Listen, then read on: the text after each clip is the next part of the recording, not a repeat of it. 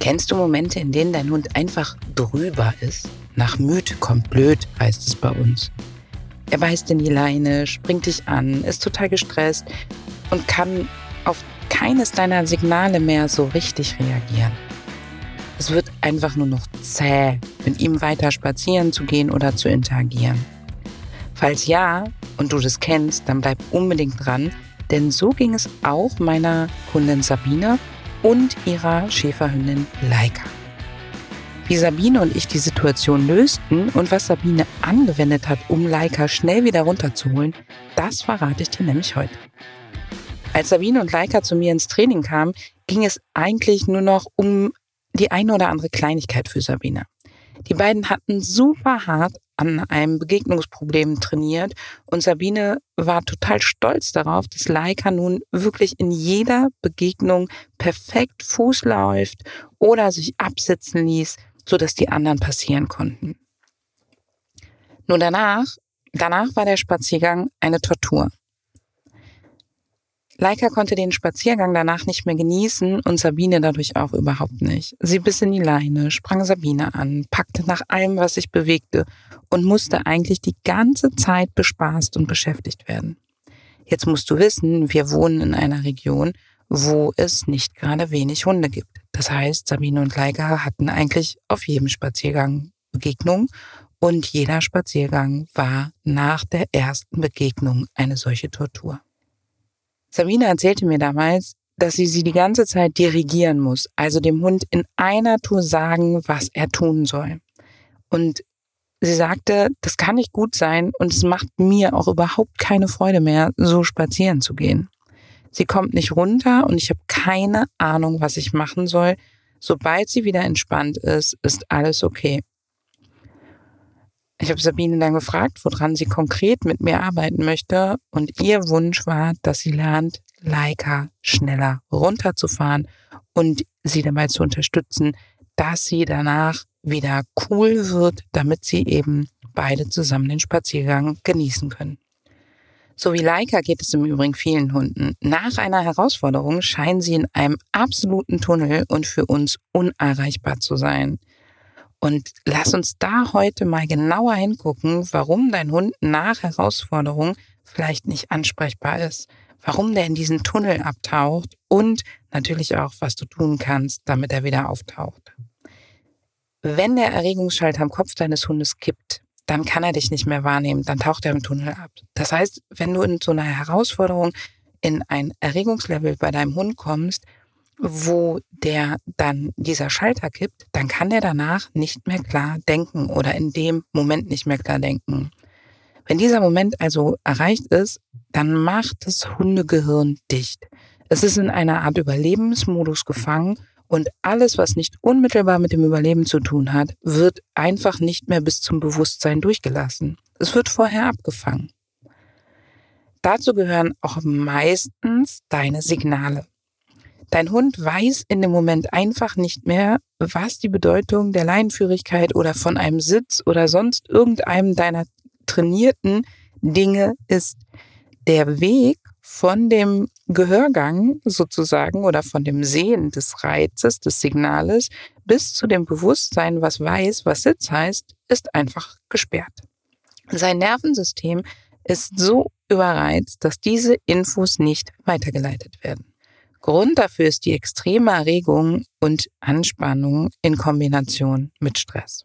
Bei Leica hat sich das dann in Springen und Packen entlagen. Das heißt, Leica ist total aktiv geworden, hat in die Leine gebissen, hat Sabine angesprungen, hat zugepackt, hat auch in die Jacke gepackt und am Ärmel gezogen. Und andere Hunde haben andere Strategien. Sie flüchten zum Beispiel, tauchen total ab und buddeln sich irgendwo fest. Sie klinken sich einfach so aus der Umwelt aus und können auf nichts mehr reagieren. Oder sie gehen jagen. Viele dieser Reaktionen sind ganz klassische Übersprungverhalten, wo das Hundegehirn, wenn es dicht macht, sich rauszieht aus der Situation und Dinge macht, die ihm einfach erscheinen, die auch teilweise Freude machen oder ihn entspannen, auf jeden Fall, die ihn aus dieser Welt wegbeamen. Und wenn dein Hund sich aus dieser Welt weggebeamt hat, dann ist er für dich in dieser Welt eben auch nicht mehr erreichbar. Solange der Hund dann so angespannt bleibt und gestresst bleibt, kommst du einfach nicht durch und stehst hilflos daneben. Dein primäres Ziel muss es also sein, in dem Moment deinen Hund wieder zu entspannen, damit er aus diesem Tunnel auftauchen kann und der Erregungsschalter eben zurückkippt. Stress und Erregung kann dein Hund nicht gezielt steuern. Er kann nicht entscheiden, dass er jetzt entspannt oder gestresst ist, dass er jetzt hochfährt oder runterkommt, sondern das entsteht komplett unbewusst und genauso ist es eben auch mit der Entspannung. Damit dein Hund sich aktiv entspannen kann, müsste er auf die Idee kommen, entspannende Handlungen vorzunehmen. So wie du, wenn du zum Beispiel kurz die Augen schließt und einmal tief durchatmest oder dich einmal streckst und dehnst oder schüttelst oder sonst was tust, wenn dir alles zu viel wird. Überleg mal, was du tust, wenn du so richtig megamäßig angespannt bist, zum Beispiel deinen Schlüssel suchst und ganz, ganz hektisch wirst, was tust du, um wieder einen klaren Kopf zu bekommen, um dich zu erinnern, wo du den Schlüssel hingelegt hast? Das sind so Entstresshandlungen, die wir alle haben und die wir brauchen, damit wir von dieser Anspannung und diesem Stress zurück in die Entspannung kommen und wieder klar denken können. Damit unser Nervensystem wieder Dinge überhaupt bis in unser, in unser Bewusstsein vorlässt. Damit dein Hund auf die Idee kommt, sich zu entspannen, oder damit dein Hund sich aktiv entspannen kann, müsste er auf die Idee kommen, entspannende Handlungen vorzunehmen, so wie du das eben auch tust. Doch wie bringt man den Hund auf genau diese Idee, vor allen Dingen, wenn man gerade überhaupt nicht zu ihm durchdringt? Bei Laika und Sabine haben wir fünf Kniffe angewendet, damit Laika den Stress loslassen kann. Keiner dieser Kniffe hat bei den beiden im Übrigen ohne vorheriges Training funktioniert. Das bedeutet, wir haben natürlich erst einmal diese Kniffe aufgebaut, angewendet, geübt in verschiedensten Situationen. Sabine war jedoch total überrascht, wie schnell sie und Leica den Dreh raus hatten und sie es im Alltag schon einsetzen konnte. Und einen dieser fünf Kniffe habe ich dir heute mitgebracht. Die anderen vier findest du in einem Blogartikel, den ich dir hier drunter verlinke, wo ich nochmal mit dir auf diese anderen vier Kniffe gucke und dir auch ein bisschen erkläre, was sich dahinter eigentlich konkret verbirgt. Mein heutiger Kniff, den ich dir mitgebracht habe, der geht genau um dieses eben genannte Endstressverhalten. Also um ein Verhalten, das deinem Hund hilft, wieder ins Denken zu kommen, sozusagen die Gehirnkanäle des Nervensystems frei zu machen, damit deine Signale wieder durchkommen. Und ich empfehle dir, stell die Endstressverhalten deines Hundes unter ein Signal. Und falls du dich jetzt fragst, ja, Moment mal, aber wenn doch alles aussortiert wird, wieso sollte er das können? Ganz, ganz einfach. Diese Signale bekommen eine Bedeutung und dies eine wichtige Bedeutung in den Stresssituationen und dadurch lässt das Gehirn sie durch. Das bedeutet, diese Signale werden eher durchgelassen. Die funktionieren insofern, dass sie deinen Hund schneller aus dem Tunnel holen. Und es funktioniert vielleicht nicht direkt am Höhepunkt des Tunnels, aber du holst ihn schneller raus. Und je kürzer der Tunnel ist, desto schneller kehrt ihr zurück zu einem schönen Spaziergang.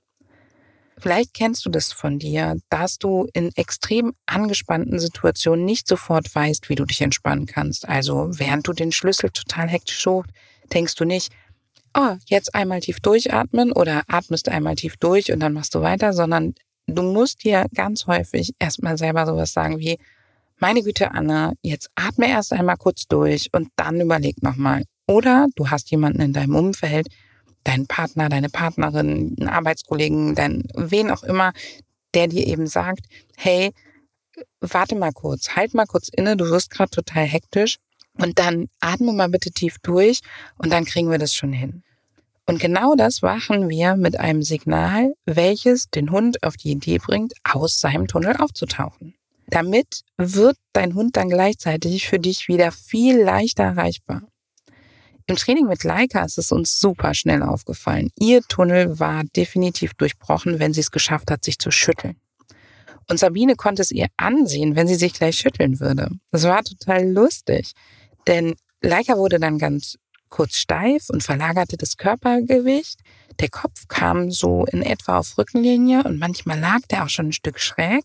Und Sabine hat dann, und ich musste mal darüber so lachen, weil sie hat dann die Luft angehalten, um Leica ja nicht zu stören, sondern auf jeden Fall sie sich schütteln zu lassen.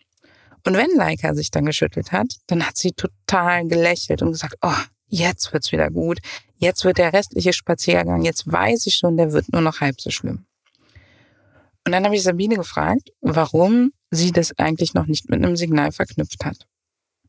Immerhin war sie ein totaler Trainingsnerd, der die komplexesten Dinge schon trainiert hatte, der ein perfektes Fuß und ein perfektes Absitzen trainiert hat, um die anderen vorbeizulassen. Und sie wusste ja, wie man solche Sachen unter Signal aufbaut. Und Sabine sind wirklich die Gesichtszüge komplett entglitten. Die hat mich fassungslos angeguckt, weil sie einfach nicht auf die Idee gekommen ist. Sie ist nicht auf die Idee gekommen, das Schütteln unter Signal zu stellen. Und genau das haben wir dann gemacht. Nicht nur mit dem Schütteln, sondern noch mit zwei, drei anderen Endstressverhalten von Leica. Und jetzt kann Sabine eben, wenn sie Leica ansieht, dass sie kurz davor ist, sich schütteln zu wollen, Leica schon mitteilen, hey, mach das schon. Und vielleicht kennst du das auch, dass dein Hund dieses, die Vorboten von dem Endstressverhalten nicht nur am Ende zeigt, sondern manchmal zwischendurch, aber dann kommt noch was, was, so dass es noch nicht schafft. Und Sabine kann jetzt Leica über das Signal viel, viel früher schon anbieten, hey, du könntest es auch abschütteln, wir können das auch zurücklassen. Und damit kann sie die Situation schneller entspannen. Wenn du das Endstressverhalten deines Hundes kennst oder vielleicht auch zwei oder drei. Zum Beispiel gehören ganz oft dazu gähnen, wälzen, sich kratzen, schütteln oder sich strecken. Die Nayeli zum Beispiel, meine Nayeli streckt sich ganz, ganz, ganz häufig, wenn sie Situationen gut gemeistert hat und danach wieder versucht, sich runterzufahren. Das sind ganz, ganz häufig Verhaltensweisen aus dem Komfortverhalten, wo der Hund sich Muskeln dehnt, entspannt oder lockert. Und sie, genau diese Bewegungen sorgen eben dafür, dass das Nervensystem vom Hund sich wieder entspannt mit der Muskulatur und allem drum und dran. Und sobald du erahnst, dass dein Hund es gleich tut, könntest du in Zukunft ein Wort sagen. Und wenn er es dann tut, dann belohn ihn. Und so kannst du ihm beibringen, dass dieses Wort etwas mit der Handlung zu tun hat. So baust du ein Wortsignal auf und kannst deinem Hund dann in Zukunft auf die Sprünge helfen und ihm mitteilen, hey, du könntest dich auch schütteln, komm mal wieder runter. Wir sind durch die Situation durch. Entspann dich mal, komm runter, atme mal durch. Jetzt komm wieder hier an, tauch auf deinem Tunnel auf. Und auch wenn das bei Sabine und Leica nur einer von fünf wesentlichen Kniffen war, hat er ihr total die Augen geöffnet, weil sie bis dahin überhaupt nicht auf die Idee gekommen war, Sachen, die nicht klassischer Gehorsam sind, mit Leica zu trainieren.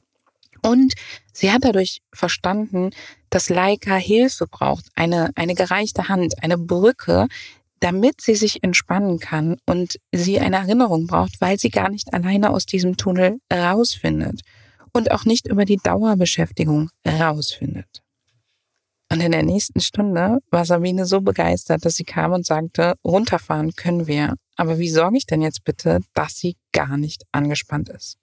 Das heißt, wir waren mit diesen fünf Kniffen schon in vier Stunden, Trainingsstunden fertig und hatten Sabines Ziel erreicht. Und ehrlich gesagt auch mein heimliches.